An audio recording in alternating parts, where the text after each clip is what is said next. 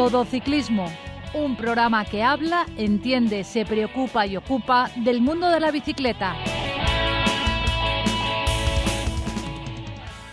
Muy buenas tardes, esto es Todo Ciclismo, un programa que habla, entiende, se preocupa y ocupa del mundo de la bicicleta. Todo Ciclismo.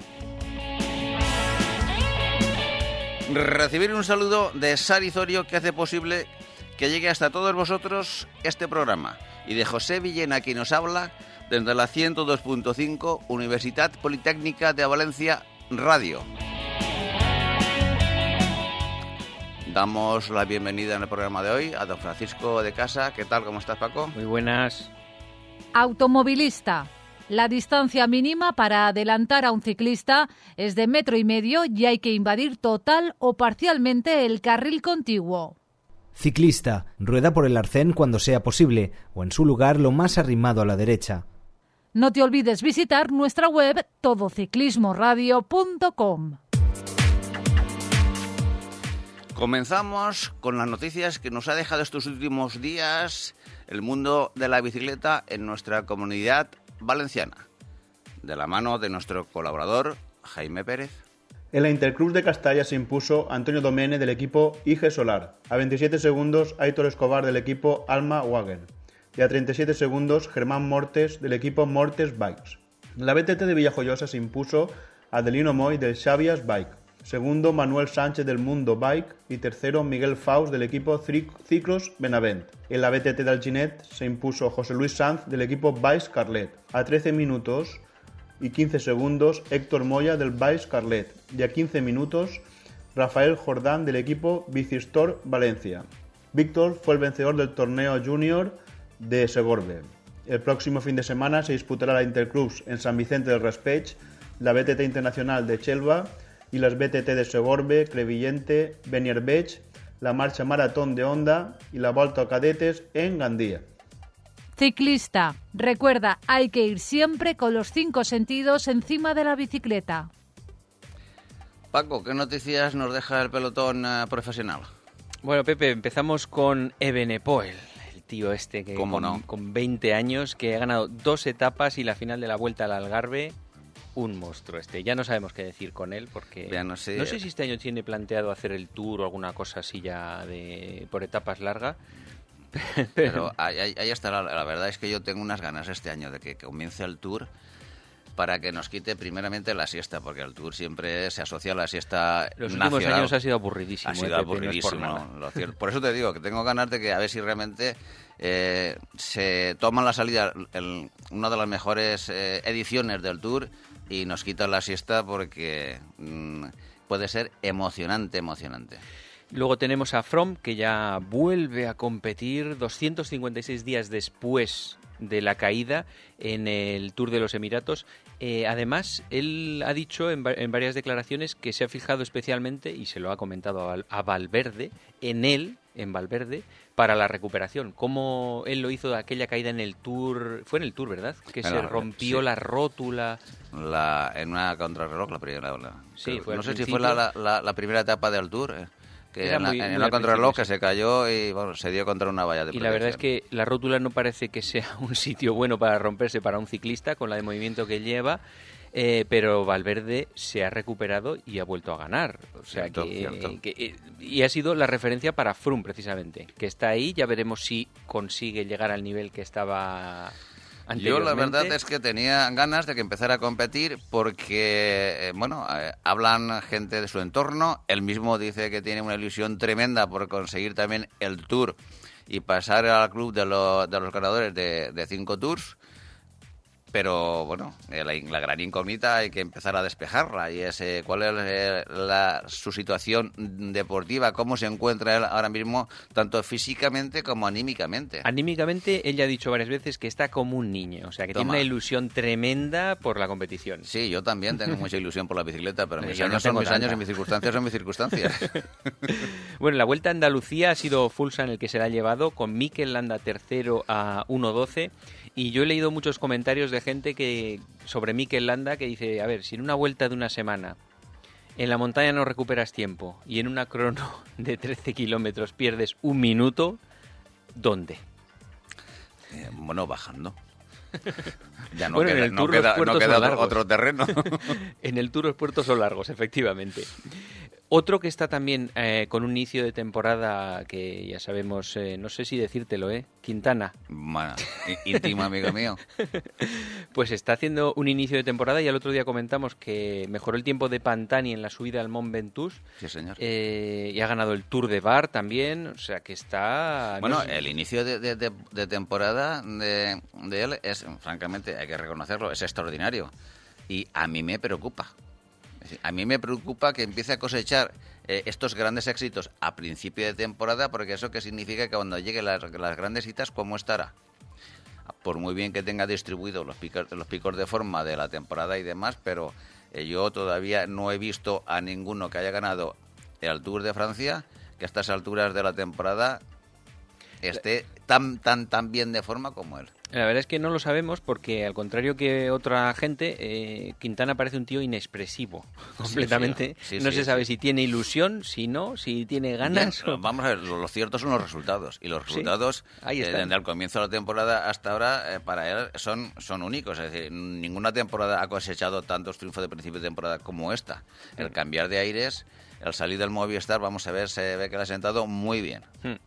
Pues estará también en la París-Niza, en la Vuelta a Cataluña y Egan Bernal, otro colombiano que le seguimos muy de cerca porque Sí. este es un monstruo tremendo. Monstruo. Eh, ha dicho que va a estar en los Juegos Olímpicos si es que se celebran. Si es que, Porque, vamos a ver. visto lo visto, Espe- eh, esperemos que se Ya celebre. está habiendo problemas en Italia precisamente con el tema del coronavirus que puede afectar al Giro, a la Tirreno, a la Milán San Remo. Ojo, y los Juegos Olímpicos no han dicho nada, pero Mm, Vamos a ver, el, mal. el Congreso de Móviles de Barcelona se ha suspendido y es un evento muy grande también. Sí, sí, sí, pero mal nos iría a todos si para esas fechas el coronavirus no está al menos medianamente eh, controlado. Espero y deseo por el bien de todos, no solamente del ciclismo en este caso, o del deporte por las Olimpiadas, que el terreno al coronavirus se le vaya ganando desde ya, porque es eh, además es, es una cosa imperativa. Y ya para terminar las noticias, eh, comentarte que la UCI ha anunciado que va a hacer una Copa del Mundo de XC en bicicletas eléctricas, limitadas a 250 vatios de potencia. Bueno, eh, no lo sé. ahí queda. Ahora ya Y- puedes participar. Ya puedo participar, ciertamente, pero lo que sucede es que, eh, en fin, eh, que haya una competición mm, ciclista donde haya un motor eléctrico de por medio, pues ¿qué quieres que te diga? Si todo el mundo va a salir con las mismas eh, condiciones, es decir, con los 150 vatios, ¿para qué se pone el motor? Ya, es lo que me pregunto yo. Eso queda un poco como. eh, Porque no lo sé. lo que yo, terreno de lo nada que yo siempre he dicho es que el, el, vamos a decir que el pedaleo asistido, que es el motor eléctrico, el pedaleo asistido siempre está bien para esas personas aficionadas al mundo del ciclismo que por motivos de salud o motivos de edad no puedan eh, acompañar a su grupeta de toda la vida. Entonces, o, cuando eh, uno tiene una lesión o cuando uno tiene unas dificultades y no tiene nivel pues para estar con el resto de compañeros. Pero dentro del mundo aficionado. En la, eh, a mí en la competición es una de las cosas que, en fin, bueno, ahí está, es una novedad de la UCI. Y para que la UCI tenga novedades, bueno, hay que peinarse tres veces, aquellos que no tenemos pelos. Entonces, bueno, bien está que haya una novedad, pero que haya una novedad donde se, se acuerda una competición con motor eléctrico donde son 250 vatios de potencia máximo, se entiende donde todos van a, a- a ir con los 250 vatios, obviamente, Pues no acabo de entender. lo, lo único que se consigue es una bicicleta más pesada. Eh, lo- Por el tema del motor, baterías y, y demás. Yo creo que tendría que haber más novedades, estilo, ¿te acuerdas el otro día hablando con Ángel Casero que nos dijo que la UCI les limitaba mucho cosas como poner cámaras en la bici, Sí, correcto. que no podían en la Vuelta a Valencia? Ese tipo de cosas que dan espectacularidad Correcto, a, a es lo la que te iba a decir. es lo que tienes, cuenta. tienes que innovar siempre cara al espectador, porque el ciclismo se, se vende a través de las televisiones y de los medios de comunicación. Y si la UCI eso no lo tiene claro, mm, mal. Porque los sponsors, los sponsors, tú, eh, ¿cómo, cómo eh, consigues sponsor? Con el retorno de imagen. A cambio de un retorno de imagen, si tú el retorno de imagen no, no es atractivo y cada vez tienes más eh, espectadores que están esperando ver este deporte, los sponsors se van a pensar dos veces a la hora de invertir en ciclismo. Y la UCI es el máximo responsable a nivel eh, mundial de, de- ciclismo. Pongámonos las pilas y sobre todo en esa vieja cueva del ciclismo mundial a ver si entra un poquito en los aires nuevos y se alumbran no solamente con linterna, que el sol también existe. Y existe para todos a nivel mundial. A ver si es cierto. ¿Alguna noticia más, Paco? Nada más, Pepe. Pues la semana que viene esperemos que más y sobre todo mejor. Automovilista. Modera tu velocidad al adelantar a un ciclista. Ciclista. Es conveniente que salgas siempre que puedas en grupo. Síguenos en Twitter, arroba todociclismo UPV. Vamos a hablar ahora de ciclismo femenino y de ciclismo de femenino internacional. Hoy está en nuestros estudios una componente del equipo ciclista Colnago CM y ella es Carolina UPI. Carolina, ¿qué tal? ¿Cómo estás? Bueno, muy buenas tardes, contenta de estar aquí con ustedes. Bueno, esa es la primera vez que un equipo sudamericano eh, quiere hacer toda la temporada de ciclismo eh, europea.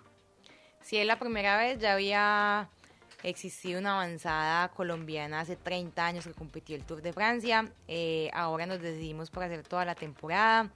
El ciclismo en Colombia es un boom impresionante. Eh, conseguimos el apoyo para poderlo lograr y la idea es llegar a la máxima categoría de la UCI. Porque ahora mismo, eh, a nivel ciclista, el ciclismo femenino, ¿cómo se vive en Colombia?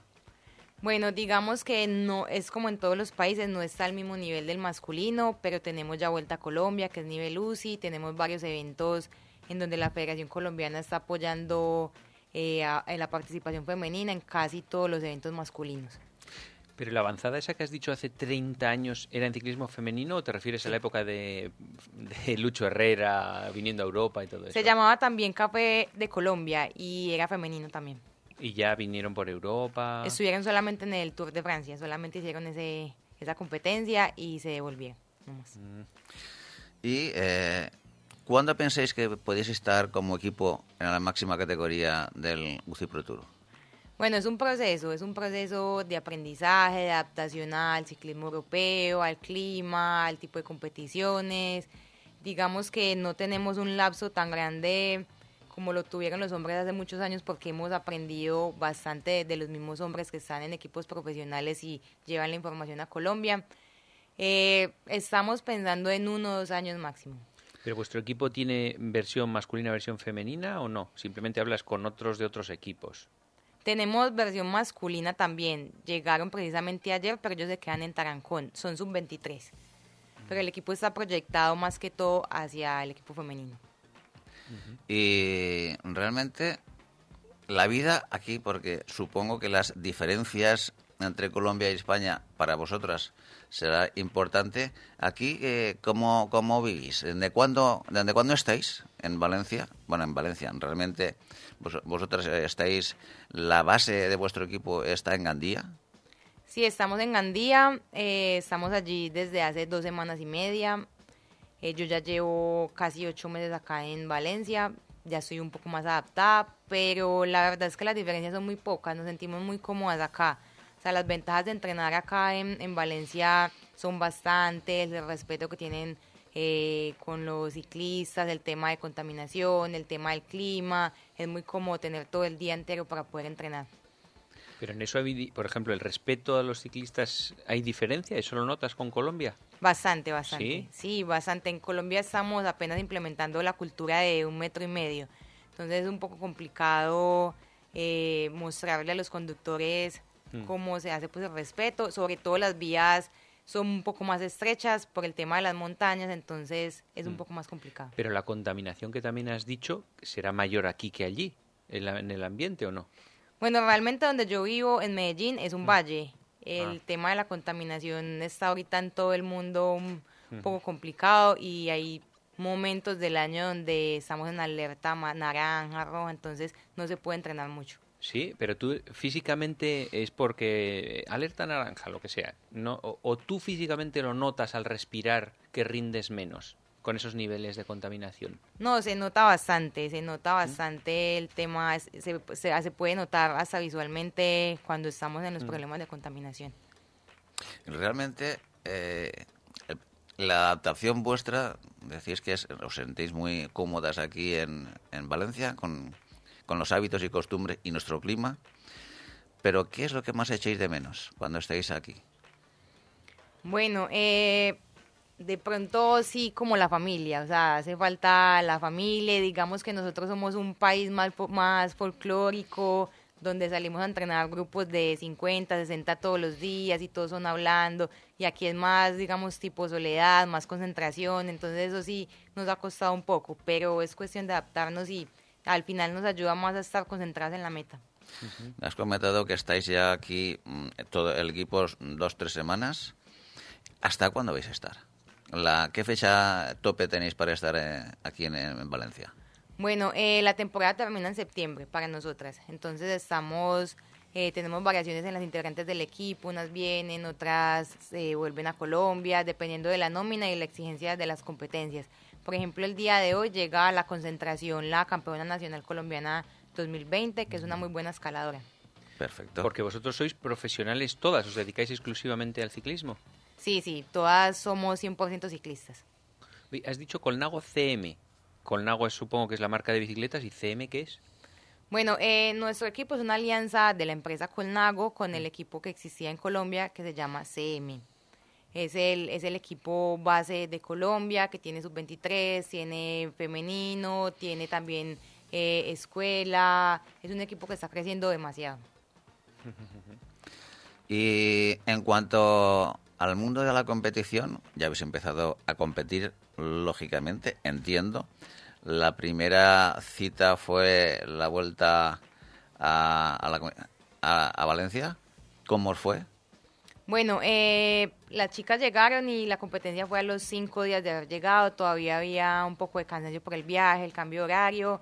Eh, pienso que nos fue muy bien, había muchísimo nivel, eh, estuvimos al frente, adaptándonos sobre todo al tema de las rotondas, de los grupos tan grandes, pero vamos poco a poco y nos estamos adaptando bien.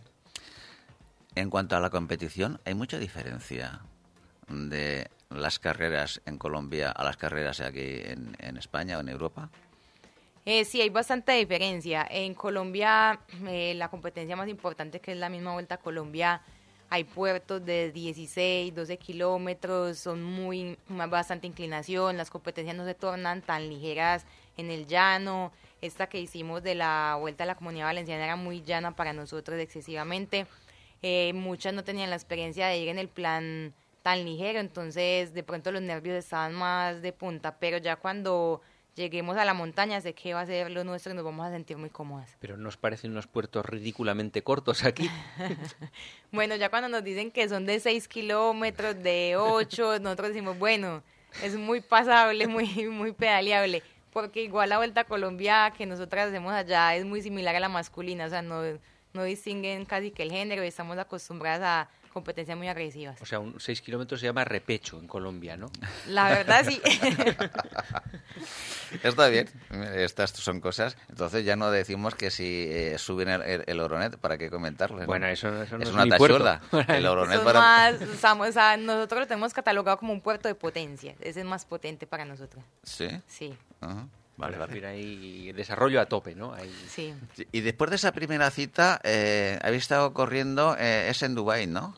Sí, hicimos el Tour de Dubái. Acabamos de llegar hace tres días, una competencia espectacular, una logística increíble, eh, la mejor competencia en la que he estado. Ahí, se nota el presupuesto que es impresionante, o sea, fue una cosa extraordinaria, Pero inimaginable. por, ejemplo, con respecto, supongo que aquí la Vuelta a Valencia tampoco estará mal en general, pero ahí habría una había una diferencia notable de organización? ¿Qué, Bastante, o sea, con solamente el recibimiento después de la competencia nos tenían camionetas full de comida, zonas de restaurante, la inauguración fueron juegos pirotécnicos que pues solamente se en eventos muy importantes, los coches de la policía eran convertibles, no habían motos con cámaras, sino que estaba lleno de drones, la transmisión era impecable, el coche de la cámara era, tenía una cámara a las que le ponen los helicópteros, o sea, era impresionante. ¿Y, y pero hay puertos tampoco hay mucho o sí? No, no, bueno, hubo uno en la etapa reina que hubo tres premios de montaña, más de potencia cortos que eran de 3 kilómetros y la llegada sí era el 20%, 250 metros.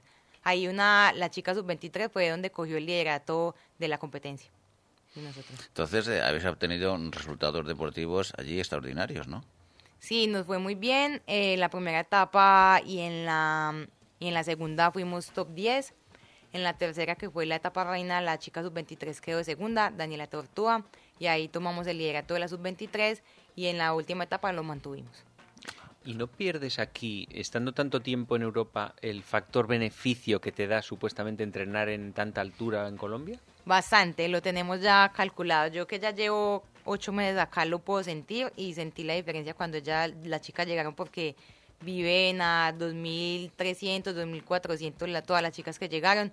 Entonces se puede sentir, ya la, para las competencias más importantes tenemos pensado hacer training camps en, en altura.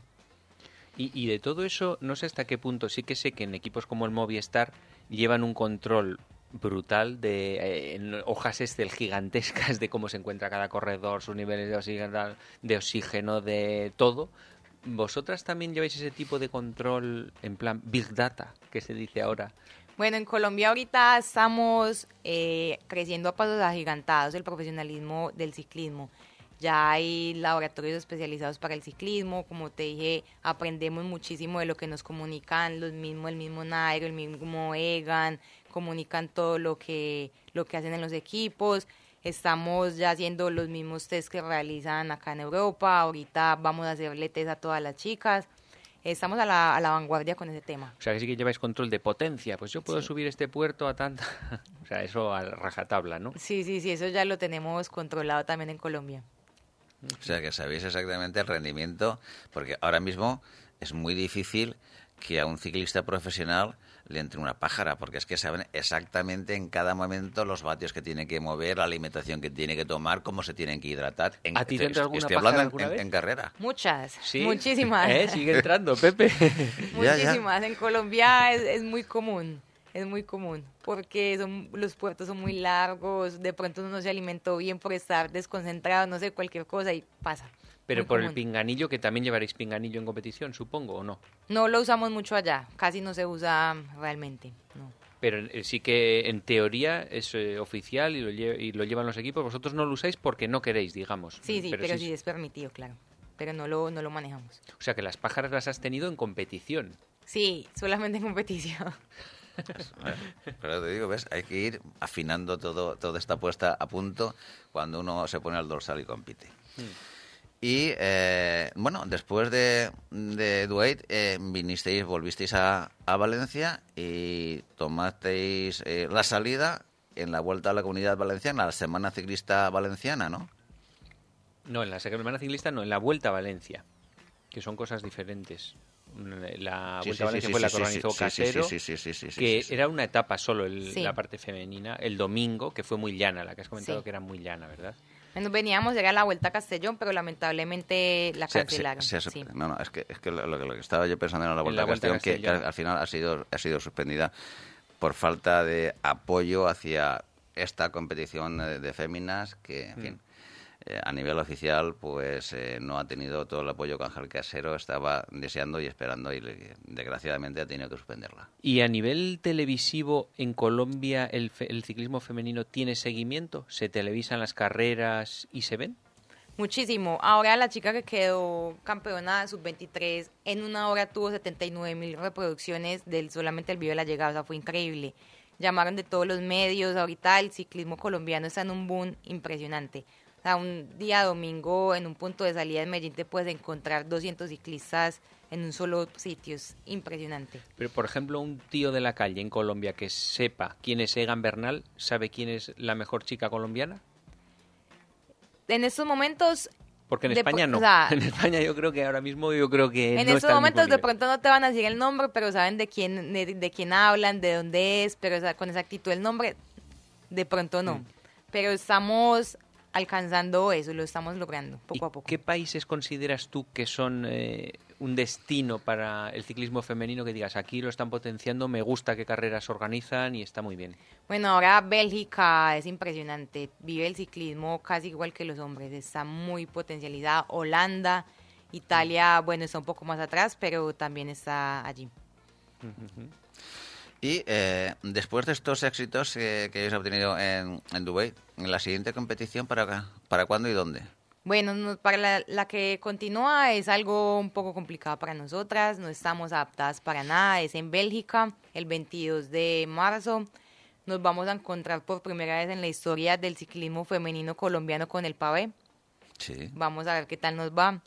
Eh, y el clima va a estar muy extremo para nosotras, va a ser frío total, que nos cuesta bastante, no un poco, sino muchísimo. Eh, estamos preparándonos con toda, con lo que les comenté que los hombres nos comunican, vamos con la logística a full. Eh, psicológicamente también lo estamos haciendo, vamos a ver cómo nos va. Supongo que las bicicletas las prepararéis eh, especialmente para los adoquines. Sí, sí, todo ya está en preparación. Todo está preparado. ¿Pero qué lleváis de especial en los adoquines en la bici? ¿Qué le cambiáis? ¿Alguna cosa en especial? No. Bueno, La el cubierta. tula, si la cubierta es más gruesa, el, la tipo de la silla, hay que ponerle doble manillar a la Doble cinta, doble manillar, cinta para sí. no lastimarse mucho. Son cositas que el mecánico, bueno, tenemos un buen mecánico español, nos ayuda con todo eso. Y, y la gran cita para vosotras de la temporada que tenéis así marcada ya ahí en el calendario, ¿cuál es? Bueno, tenemos como meta principal ahora el Giro de la Toscana, que es muy importante para nosotras. Eh, siempre ha parti- participan varias selecciones a nivel mundial. Es muy, muy fuerte el nivel. Eh, también tenemos en Suecia el Tour de Uppsala. Para nosotras esos dos son muy importantes. En Suecia. Sí. Uy, y una cosa así, aparte de tours, es que a mí me llaman la curiosidad estas cosas, Pepe. Eh, estuve viendo un documental en Amazon sobre cómo alime- se alimentan los ciclistas durante el tour, un- grabado durante el tour de 2017. Yo pensaba que los ciclistas era a base de, de platos de pasta y no, era ya comidas en plan de diseño, prácticamente para que para que a ellos les encantase comer y fuese un disfrute. Paco, estás muy bien, Digamos, estás estoy muy- atrasado estás muy desfasado. en vuestro caso, ¿se- ¿seguís a, base de macarrones o, o no? La comida es variada. eh, La comida es variada. Tenemos una nutricionista que nos colabora mucho con el tema. Eh, también tenemos la señora que nos hace la comida y todo. Eh, tratamos de que sea muy variada porque es muy complicado llegar, digamos, de una competición y que te sirvan algo que no te gusta, Claro. aparte del cansancio, digamos, del clima, y te ponen algo que no te gusta y también dependiendo del resultado, pues no lo vas a disfrutar mucho. Claro. Entonces es, es llevar como la, la alimentación más, más adecuada. Y el boom que está viviendo el ciclismo colombiano a nivel masculino, eh, ¿cómo interactuáis con ellos? El, el ciclismo femenino y el ciclismo masculino en Colombia, ¿cómo se lleva? Bueno, eh, nosotros estamos desde hace cuatro años recortando la, la distancia que hay entre los dos géneros. Eh, ya mientras que hacen la transmisión del- de las vueltas masculinas, ya los periodistas también nos apoyan muchísimo, hacen comentarios de los equipos femeninos, dan los resultados, muestran entrevistas, hay mayor aceptación en el público, digamos que ya hay muchas chicas ciclistas que no compiten, que son amateur, que también lo están adaptando en las redes sociales, eso nos ha ayudado bastante. Entonces, digamos que ya el tramo tan grande que había no, no, se, no se ve en Colombia. Y aquí, por ejemplo, no sé si tú lo, lo habrás visto eh, por las carreteras de aquí. Yo de ocho años para acá, el nivel, el- la cantidad de chicas que hay con la bicicleta se ha multiplicado por 50. Sí, sí, sí, no sé a ti muchísimo. qué te parece ahora circulando por aquí, si ves muchas o pocas. Bueno, acá en allí. España, si lo comparo con Colombia, en Colombia hay por ahí cinco veces más de ¿Sí? chicas montando en bicicleta. La Vuelta a Colombia solamente se presentan, pues, y son categorías sub-23 y élite, se presentan 120, 130 ciclistas, todas competitivas. Si contamos todas las que salen a la calle a montar bicicleta solamente en Medellín son cientos, o sea, son muchísimas. Ya sea por moda, por competencia, por solamente salud, son muchísimas. La verdad es que a mí mm, me agrada oír eh, estas noticias en el sentido de que, como hemos dicho, el ciclismo femenino en España a nivel de, de aficionados pues eh, la, la mujer se está incorporando a una, a una velocidad tremenda, afortunadamente.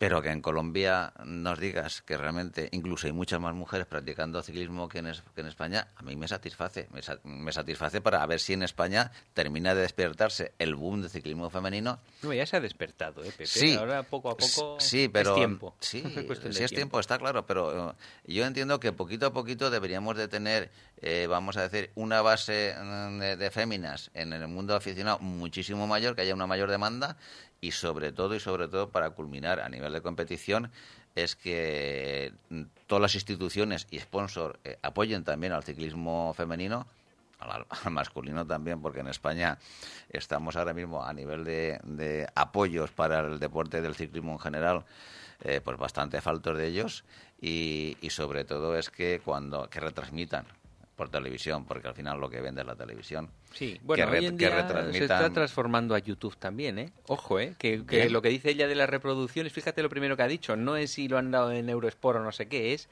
que las reproducciones que ha tenido en, en YouTube, supongo, el Sí, vídeo sí. de... Sí, Ojo, que la En gente una joven sola ve hora YouTube. 79 mil es demasiado Es para mucho. Sí, pero lo que quiere decir que al fin y al cabo es que llegue, que llegue a la población en general, que llegue el ciclismo y el ciclismo femenino en, es- en- en este caso, porque eso es lo que te abre las puertas para que el futuro de este deporte pues tenga un éxito que es el que tiene, el que se merece y, y el que debe de, de tener. Porque a ti, por ejemplo, te apasiona el ciclismo, o sea, tú sales por la día, voy a entrenar y me encanta entrenar. Sí, yo realmente disfruto muchísimo entrenar y competir, o sea, más que el resultado, es la adrenalina de salir a la, a la línea, de estar compitiendo, dar el mayor esfuerzo, obviamente quiero ganar y que mi equipo gane, pero es más que todo el disfrute, si el disfrute se pierde, yo creo que hasta ahí llega, llega el momento de, de la ¿Y competencia. cuántos años llevas en ciclismo? Bueno, en ciclismo llevo realmente poco tiempo, llevo apenas tres competencias UCI, una la de Dubái, dos la de Valencia y una vuelta a Colombia. Era patinadora, campeona mundial, decidí hacer el salto al ciclismo hace tres años, cuatro años, he estado compitiendo en Estados Unidos, ya luego acá y muy poco en Colombia. Oye, está de moda esto de pasarse de unos deportes a otros, ¿eh? Y arrasar. Bueno, sí, lo, lo- lo importante es que, lógicamente, ya mm, del, de patinaje... ahí, ahí el cuádriceps cuenta, ¿eh? Claro, mm, cuenta con una base tremenda. ¿Sigues haciendo patinaje? Eh, me encanta patinar también, o sea, voy aquí en Valencia, volví a pat- da- llevaba tres años sin patinar mucho y aquí volví en patiné porque me gusta muchísimo, ¿Es compatible con el ciclismo? bastante. Por lo general, toda la que haya patinado es muy buena en el ciclismo. Es que es bastante compatible en general. Eh, al fin y al cabo, las piernas son las que mueven el, el patinaje y, y mueven las bilas de la, de Sí, la pero no, bicicleta. no sé hasta qué punto es el mismo tipo de ejercicio. Será muy parecido el tipo de ejercicio con el cuádriceps, ¿no? Sí, No lo sé. me imagino. Eh, vamos a, des- a desviar un poquito esta pregunta a, otro, a otra parcela, porque yo, eh, aquí en España, el deporte rey es el fútbol. En Colombia, no sé si será también. También. El ciclismo es un deporte que se sigue bastante en España. Yo Igual creo- es el tercero después de baloncesto, no lo sé. bueno, estamos ahí como, como el, ciclismo es un deporte bastante seguido eh, en España. ¿En Colombia qué tal es? En Colombia es el segundo, más seguido. O sea, cuando... Después del fútbol es el- el fútbol. el ciclismo. O sea, cuando Egan ganó el año pasado casi Sí, que hubo fue una Día locura. Nacional, o sea, fue Sí. una locura, o sea, fue impresionante, no se puede bueno, imaginar. claro, es la primera vez que un colombiano gana, gana el Tour y, y eso bueno, tendría que ser una explosión de júbilo en Colombia, tendría que ser algo extraordinario. A mí me hubiera gustado vivir ese Sí. momento en Colombia. ¿eh? En las, en las empresas, en las oficinas pusieron pantallas gigantes el último día de la premiación para que todos los empleados vieran la premiación, toda la etapa, lo pusieron en la calle, todo el mundo sacó las banderas de Colombia, fue muy bonito. ¿Has entrenado con él alguna vez? No, realmente solamente he estado en competencia con él y, y de saludo, pero no, no he entrenado nunca con él. ¿A qué crees tú que se debe el éxito del ciclismo colombiano masculino eh, en la fecha en que estamos? Bueno, yo creo que la avanzada que hizo la época de Lucho Herrera y todo, que aprendieron, comunicaron eso al país, eh, sirvió demasiado. En Colombia tenemos todas las condiciones para entrenar muy bien, tenemos la altura, tenemos miles de montañas. O sea, yo para salir a entrenar en Medellín tengo que subir sí o sí el, un puerto de 16 kilómetros. Al norte, al oriente, al sur, al occidente, donde sea. No hay llano, ¿no? tengo que subirlo. El máximo ya no tiene, no es llano. tiene que 5 kilómetros, entonces no lo tenemos. Entonces es más que todo por eso. La, las condiciones son desde pequeños, los niños tienen que subir lo que sea. ¿Y cómo es de seguro ahora Colombia para, para entrenar en bicicleta? Bueno, eh, ahora es bastante seguro, o sea, mm. el tema de violencia, el tema de inseguridad se está acabando muchísimo, eh, sobre todo en mi zona en Antioquia. Los equipos profesionales están yendo muchísimo a entrenar allá en los training camps. Eh, van cuidados con la policía, todo el tema, pero no es tampoco necesario y obligatorio que la policía esté acompañándolos sí, porque te acuerdas la anécdota esa que a Oscar Sevilla le robaron la bicicleta, ¿no? Y luego se la devolvieron, ¿no? Algo así. Eh. Sí, sí, sí, eso fue... Eso pasa en todo el mundo, nadie está libre, Pero que me llamó la atención que eso, que luego se la devolvieron, cuando vieron que era Oscar Sevilla, que tal... Impresionante. sí, bueno, siempre anécdotas que, en fin, aquí en España Hombre, afortunadamente no sucede, pero mm, sabemos que desgraciadamente desaparecen, sobre todo a la hora del, a nivel aficionado estoy hablando, a la hora del bocadillo los sábados tú dejas las, las bicicletas descuidadamente en la puerta del bar de turno y yo he vivido con, estar ahí con desaparecer. Mi, con mi peña ciclista hemos vivido desgraciadamente dos veces, ya en muchos años, pero dos veces que han desaparecido bicicletas. Es decir, que no es un tema único de un país o de otro, sino que desgraciadamente el caco siempre está en todos los sitios. Y comparándote con el mundo aficionado, porque al final los aficionados también nos comparamos con los profesionales con el tema del Strava famoso y ver cuánto hace un profesional en un puerto y dices, guau, yo, yo no soy capaz de llegar ni al 50% de eso. ¿A vosotros os ¿fijáis algo en el mundo aficionado, en el Strava, en todas esas cosas? ¿Os da igual? Bueno, eh, nosotros ahorita estamos entrando con una plataforma que lo hacen casi todos los profesionales con Training Peak, eso es americano. Mm. Eh, ahí sí nos comparamos, o sea, nos comparamos es con, ciclistas profesionales. Eh, pongamos, Egan monta todos sus entrenamientos allí, o sea, no es un secreto lo que hace un entrenamiento de ocho horas con seis mil de desnivel, o sea, eso nada más lo hace el campeón Y lo pone todo ahí, todo con, lo publica. pulsaciones, potencia, todo. Todo lo pone, todo lo pone. O sea, no es secreto para nadie, ya es condición física. El, ciclismo no tiene secretos. Es cuestión de subirte a la bicicleta. es que hay corredores que solo publican, no publican los vatios, no, sé qué, para que nadie tenga información, pero él lo publica todo. Todo. Y eh, vamos a ver, ahora mismo el ciclismo eh, masculino a nivel mundial pues todos eh, están mirando prácticamente, todos estamos mirando hacia Colombia, porque están saliendo, vamos, unas auténticas estrellas en, el mundo del, del, ciclismo. A nivel del, del, mundo femenino, ¿hay mucha diferencia entre eh, el ciclismo colombiano o sudamericano y el europeo? ¿Y quiénes son las estrellas? Bueno, eso está por ver, o sea, todavía no nos hemos eh, mostrado en la montaña, en la mm. Real Montaña, vamos a ver cómo es el nivel. Eh, sabemos que no somos superiores, pero tenemos que ver hasta qué punto llegamos, y hay, mucho por aprender, eh, la agresividad de las europeas, todo el tema, en Colombia más tranquilo, como ya lo comenté. Eh, vamos, estábamos preparadas para la de Castellón, sobre todo por eso, porque tenía muchísima montaña y era el momento de, de nivelarnos, de saber cómo estamos de nivel y todo el tema. Bueno, lamentablemente no la tenemos, pero pues va a llegar la competencia donde nos daremos cuenta. ¿Y qué nombres, aparte de Carolina Upegui, en qué nombres nos tenemos que fijar en el ciclismo femenino como las estrellas? Bueno, está la chica que ganó la sub-23, Daniela Teortúa, muy buena, muy buen nivel. Está Erika Botero, que también fue décima en un mundial junior. Está Catherine Stacy, que es la campeona nacional del año pasado. Eh, ganó también los sprints de la Vuelta a Guatemala. Está Daniela Giraldo, también una chica muy buena que está en proceso de aprendizaje.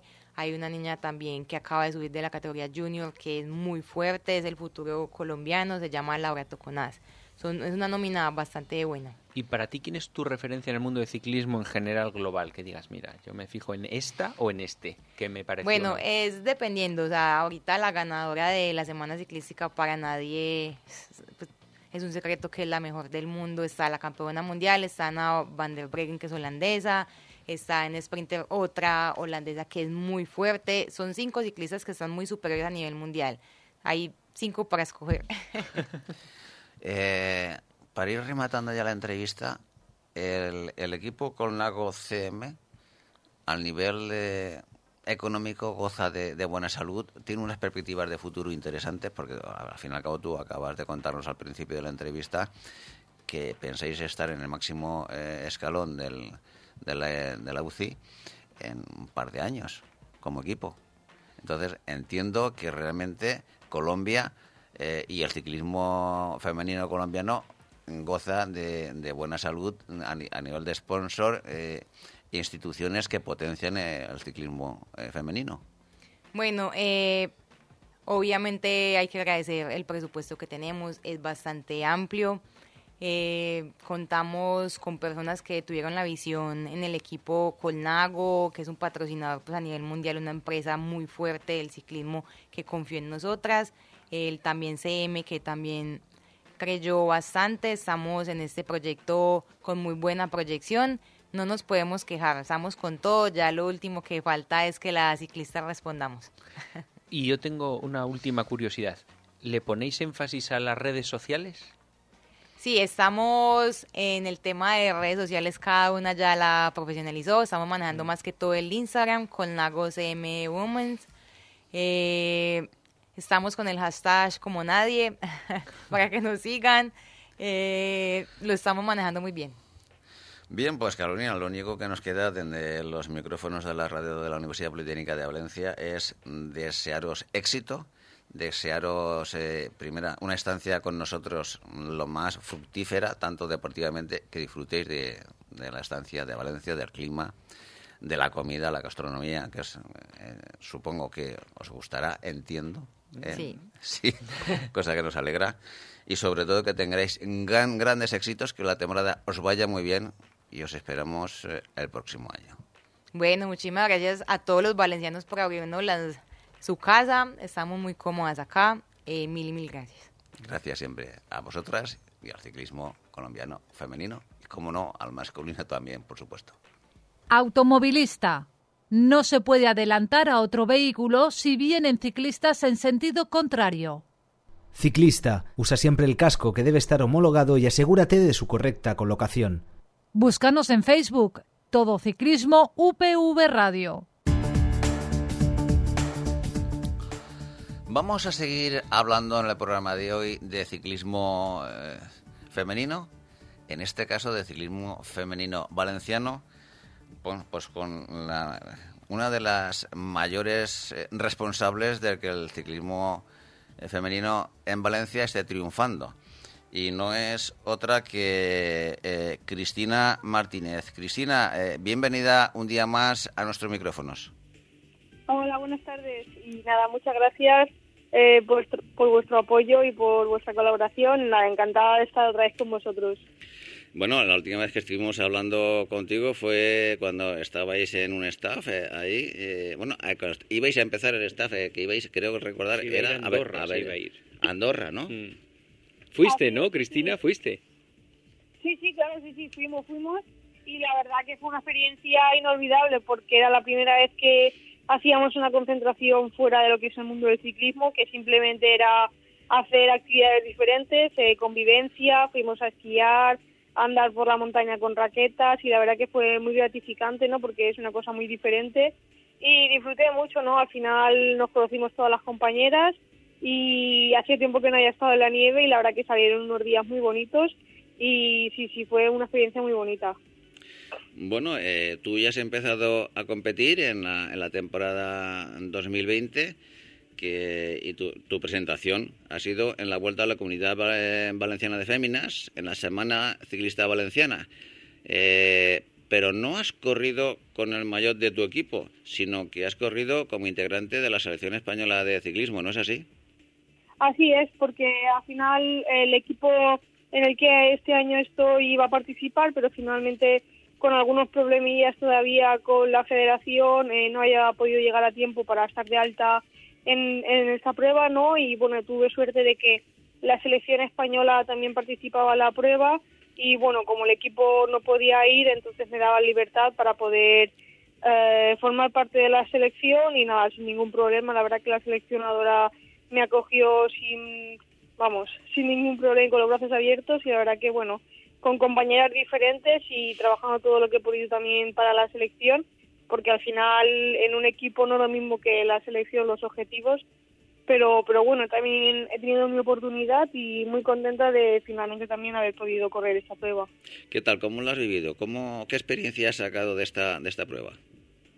Pues la verdad que, que muy bonita, han sido cuatro, cuatro días, dos etapas un poco más llanas, por así decirlo, y dos etapas de alta montaña, y la verdad que han sido cuatro días muy intensos y, y sobre todo pues muy apoyada también porque el correr en casa también se nota, la gente va a verte, los patrocinadores también te conocen y demás, y bueno, es importante pues dar buena imagen, ¿no? Cuando corres en casa y bueno, personalmente pues muy muy contenta y satisfecha, sobre todo los, días de etapas un poco más llanas, para mí son días un poco más transitorios, ¿no? De intentar no tener ningún percance ni ninguna caída, estar atenta pero sin gastar mucho y yo que soy más tipo escaladora, pues en los días de alta montaña ha sido donde más he tenido que, que apechugar, ¿no? Como se dice, y muy contenta, la verdad, muy buenas sensaciones.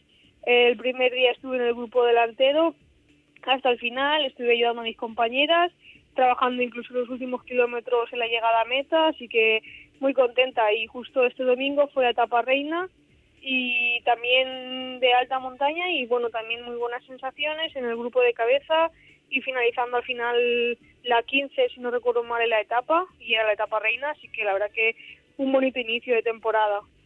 Sí, lo, cierto es que eh, en la clasificación general final has quedado, has quedado en la posición decimoséptima a 9 minutos 22 segundos de, la, de la líder, nada menos que Anna van der Breggen, la holandesa, y, eh, y, tercera española, porque por delante de ti quedó Mavi García en la posición número 7 y la décima primera Anne Santisteban. Anne Santisteban.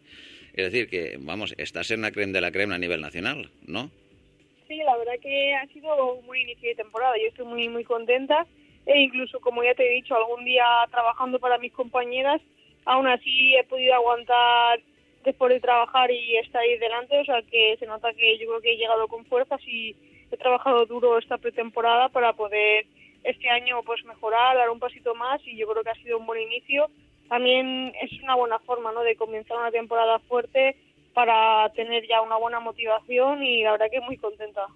Cristina, yo el sábado estaba saliendo con la peña ciclista y nos pararon en un sitio la Guardia Civil porque pasaba vuestra carrera y me quedé impresionado del montaje, o sea, de coches de equipos, de guardias civiles, espectacular. Y me llamó la atención también que me recordó un poco a la época de cuando Perico Delgado y los primeros españoles que iban a competir a Europa, que se veía a la gente de los países nórdicos que decías, madre mía, los españoles que somos más pequeñitos en general, y, y, en la carrera esta yo veía a unas chicas de Holanda de por ahí enormes y decía, ¿impone eso para una española como tú? Sí, la verdad que lo que tú has dicho se nota bastante, que los países nórdicos, por ejemplo, las corredoras suelen ser, por norma general, bastante más grandotas, con más masa muscular, y sí que sí que se nota eso. Sí que es cierto que, por ejemplo, yo creo que en mujeres no es tan, tan exagerado, por así decirlo, como en hombres, ¿no? Porque al final hay algunas chicas bastante grandotas, pero luego también hay gente un poco más pequeñita. Al final las chicas siempre somos más pequeñitas y el peso también se nota mucho, ¿no? Entonces nos cuidamos mucho, pero pero bueno, yo por ejemplo personalmente que soy pequeñita, mido unos 56 aproximadamente, eh, no, la verdad que a mí no me impone. De hecho, pues por ejemplo, cuando voy rodando y me pongo detrás de una chica grande, a mí me viene súper bien porque me tapa el aire y de gasto menos. La verdad que eso para mí es un punto a favor, por así decirlo. Pero bueno, cuando la cosa se pone tensa, sí que es verdad que a lo mejor eh, cuando vamos en el pelotón ahí 150 tías y tú vas en medio, sí que dices, madre mía, como haya un frenazo, mm, de esta no me salvo, ¿no? Pero, pero bueno, al final son cosas que no tienes que pensarlo, ¿no?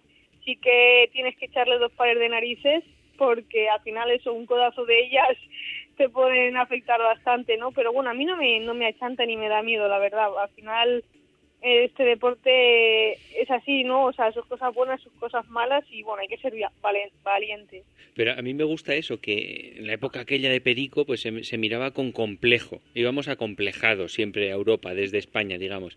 Y me gusta que ahora no, que se lo mires con garra, ¿no? No con miedo. Sí, eso es, al final no, no se puede remediar, ¿no? Las cosas son así, como le tengas miedo o lo que sea, al final va a ser todo para ti. Así que nada, sin pensarlo y para adelante.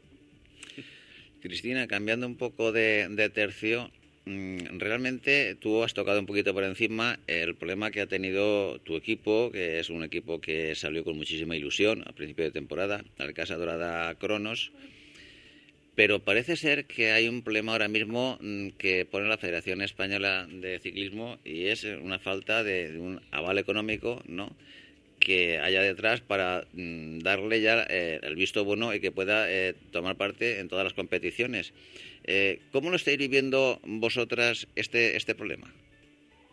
Pues sí, como tú bien has dicho, la verdad que bueno es un problema que que espero tenga solución, ¿no? Pero es un problema bastante difícil y la verdad que con bastante incertidumbre, ¿no? Porque a día de hoy la temporada ya ha comenzado, eh, está todo el equipo formado, eh, los patrocinadores, ropa, staff, material, o sea, el equipo está al completo, pero falta el aval para poder darle alta al equipo y yo creo que estamos todos, eh, tanto directores como corredoras, pues mm, ya un poco nerviosas, ¿no? Porque al final la temporada ya ha empezado, el calendario ya tendría que estar planificado y bueno, al final con incertidumbre y nervios, la verdad, porque a día de hoy sin saber todavía si el equipo eh, va a poder salir, si, si el problema va a ser más grave y no va a poder salir.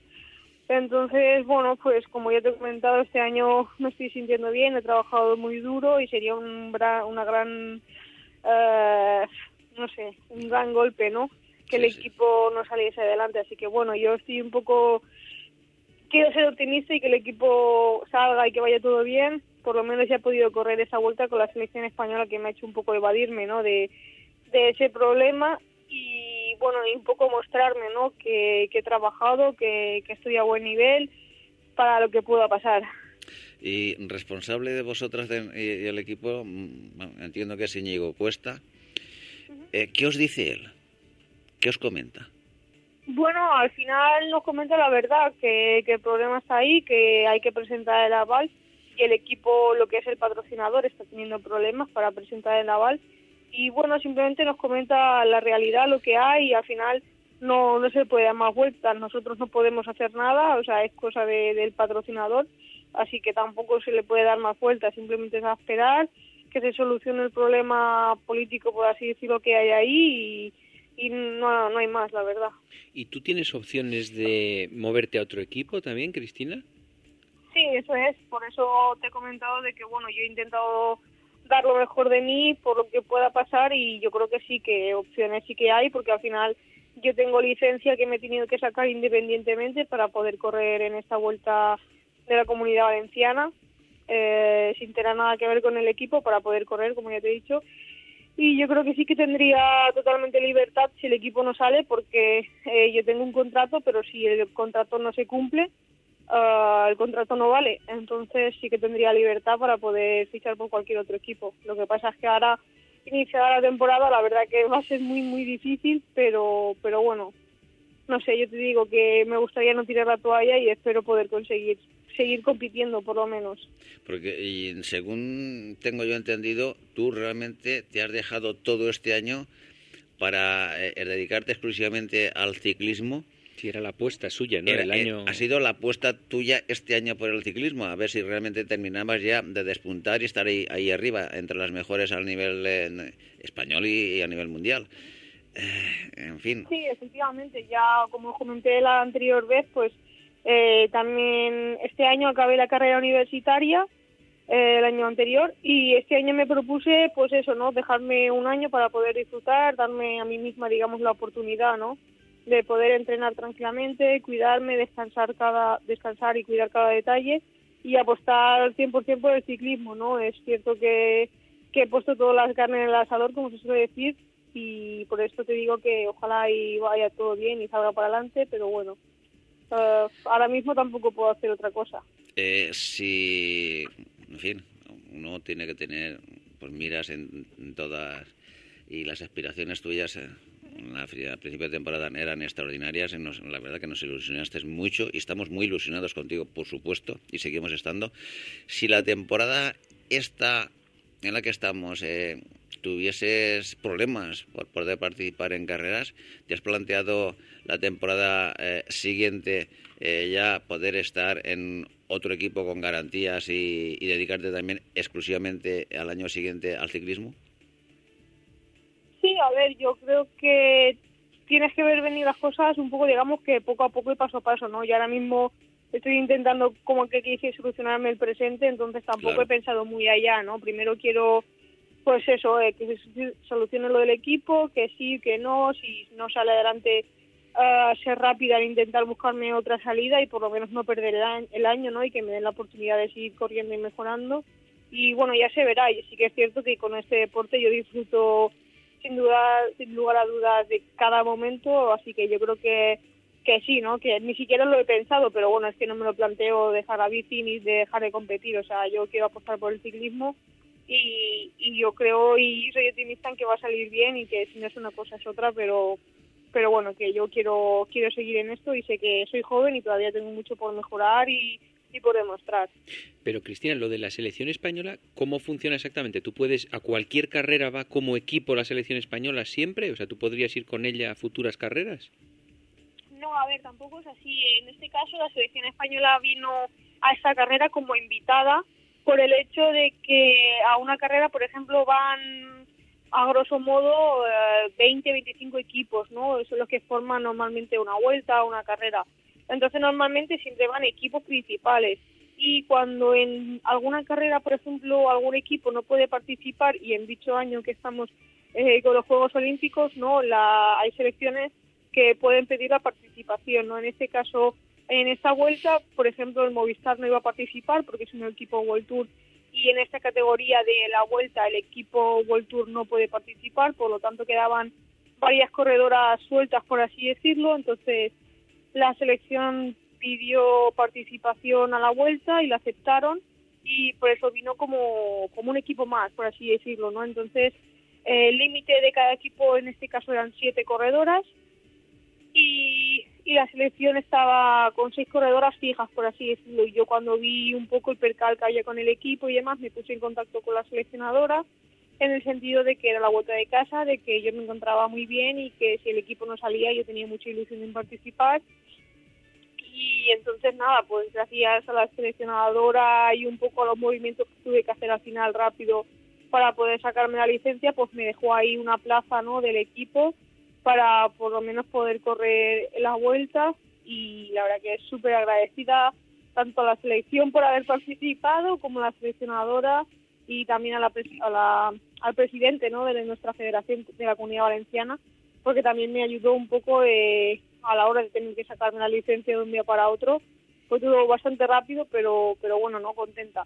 Y respecto a otras pruebas, pues por ejemplo, normalmente la selección en general no suele acudir a pruebas como este caso o a pruebas internacionales, porque normalmente los equipos, ya sea Movistar, ya sea por ejemplo el Vizcaya, que era el equipo yo que, estaba el año pasado, eh, los equipos suelen participar ya en, estas pruebas, ¿no? Por ejemplo, yo qué sé, eh, el mes que viene está la Estrella de Bianque, están las carreras clásicas del norte, entonces como los equipos potentes, por así decirlo, suelen participar, pocas corredoras quedan por ahí sueltas, ¿no? Entonces a la selección no le sale gratificante eh, acudir a carreras así porque no tiene ni corredoras ni en este caso corredoras de nivel para poder para poder participar no en este caso en esta vuelta sí que ha corrido porque hayan corredoras sueltas y es importante que vayamos compitiendo también un poco de cara a los Juegos Olímpicos que sirva de entrenamiento. Esa es la pregunta que te quería hacer. ¿Tú te ves eh, en los Juegos Olímpicos en el 2020 en, en Tokio? A ver, es una prueba que, es muy bonita y obviamente todo el mundo tiene ambición, pero en este caso yo, hombre, me gustaría, ¿no? Pero yo lo veo muy, muy difícil porque este año la selección española de ciclismo femenino tiene garantizadas dos plazas. Todo esto va a correr los puntos UCI que tiene en la clasificación.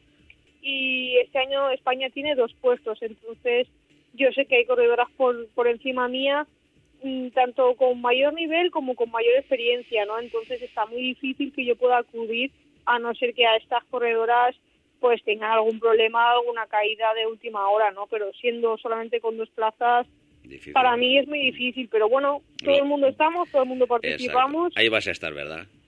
Exacto, así que bueno, yo, a ver, no es que me descarte, sí que es muy difícil, yo voy a seguir mi camino Claro. y al final queda tiempo, ¿no? Y puede pasar de todo, pero bueno, nada, nosotros seguimos con ilusión, sé que soy joven y ojalá pueda estar en las siguientes o por lo menos disfrutar del camino. Claro que sí, Cristina.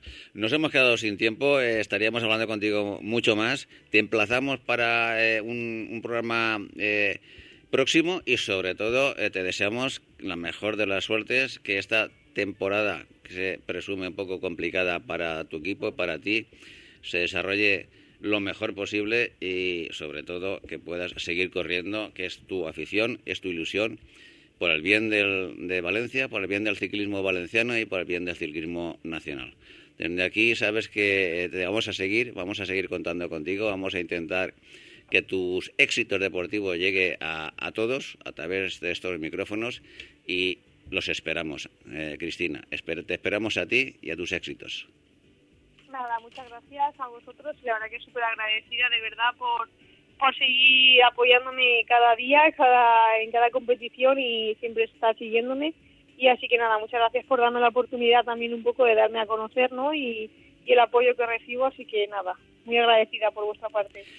Hasta un próximo programa, Cristina. Un fuerte, un fuerte abrazo. Muchas gracias. Don Francisco, hasta aquí el programa de hoy. Pues ha estado bien, Pepe. La semana que viene a ver qué se nos ocurre. Vamos a ver, la próxima que semana que viene, más y bueno, mejor. Hoy ha sido un programa Va a para ser mí difícil, extraordinario, extraordinario. A todos vosotros, a todos vosotros, así mejor vocalizado, os esperamos el próximo lunes a partir de las seis y media de la tarde y los jueves a partir de las doce del mediodía. Seré felices.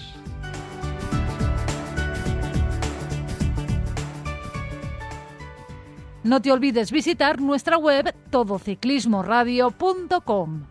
Acuérdate de ponernos una reseña en iTunes.